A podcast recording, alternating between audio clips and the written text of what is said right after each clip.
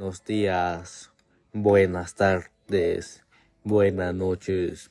Esta leyenda se llama El fantasma del Cerro de Lobo.